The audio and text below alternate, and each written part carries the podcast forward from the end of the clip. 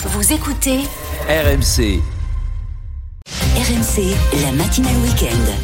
Il est 8h21 minutes sur euh, RMC. Merci d'être avec nous. On revient ce matin sur la 14e étape du Tour de France entre Annemasse et Morzine. C'était hier après-midi. C'est toujours aussi serré au, sommet entre Pogacar et Vingegaard. Cela, euh, cela aurait même pu basculer en faveur du Slovène, mais une moto, une moto de l'organisation en a décidé autrement hier, Arthur. Oui, c'est l'image de cette 14e étape hier à 800 mètres du sommet du col de Jouplane. Tadej Pogacar veut lancer une attaque sur le maillot jaune. Jonas Vingegaard, mais un obstacle se dresse face à lui. Une moto. Impossible d'aller plus loin.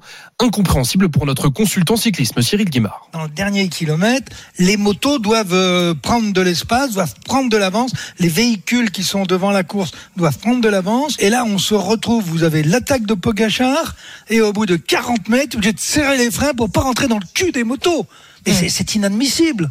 Résultat, le pilote et son passager ont été exclus du Tour de France avec une amende de 500 euros chacun. Alors Arthur, c'est pas la première fois qu'un véhicule vient perturber une étape du, du Tour de France en plus. Tout à fait, cela arrive même chaque année. Rappelez-vous, Tour de France 2016, Christopher Froome, le maillot jaune, heurte un deux roues dans l'ascension du Mont Ventoux et pendant 1 minute 40, il monte en courant. Écoutez ce moment d'histoire capté par les micros de France Télévisions. Ah, Christopher Froome qui n'a plus de vélo Christopher Froome à pied Mais quelle image du tour On n'a jamais vu ça Un maillot jaune dans le... Un maillot jaune à pied Un petit accident qui ne l'empêchera pas de remporter cette édition, rassurez-vous.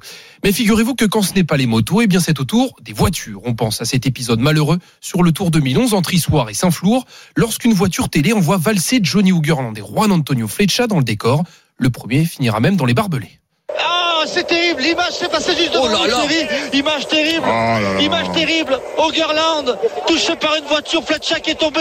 Et parfois, c'est même le public qui décide de s'en mêler. Il y a deux ans, entre Brest et Landerneau, souvenez-vous de cette spectatrice au ciré jaune qui brandit fièrement sa pancarte. Allez, au piomi, papi mami, en allemand. Problème, un coureur se la prend de plein fouet, c'est le peloton entier qui se retrouve par terre. À la boulette.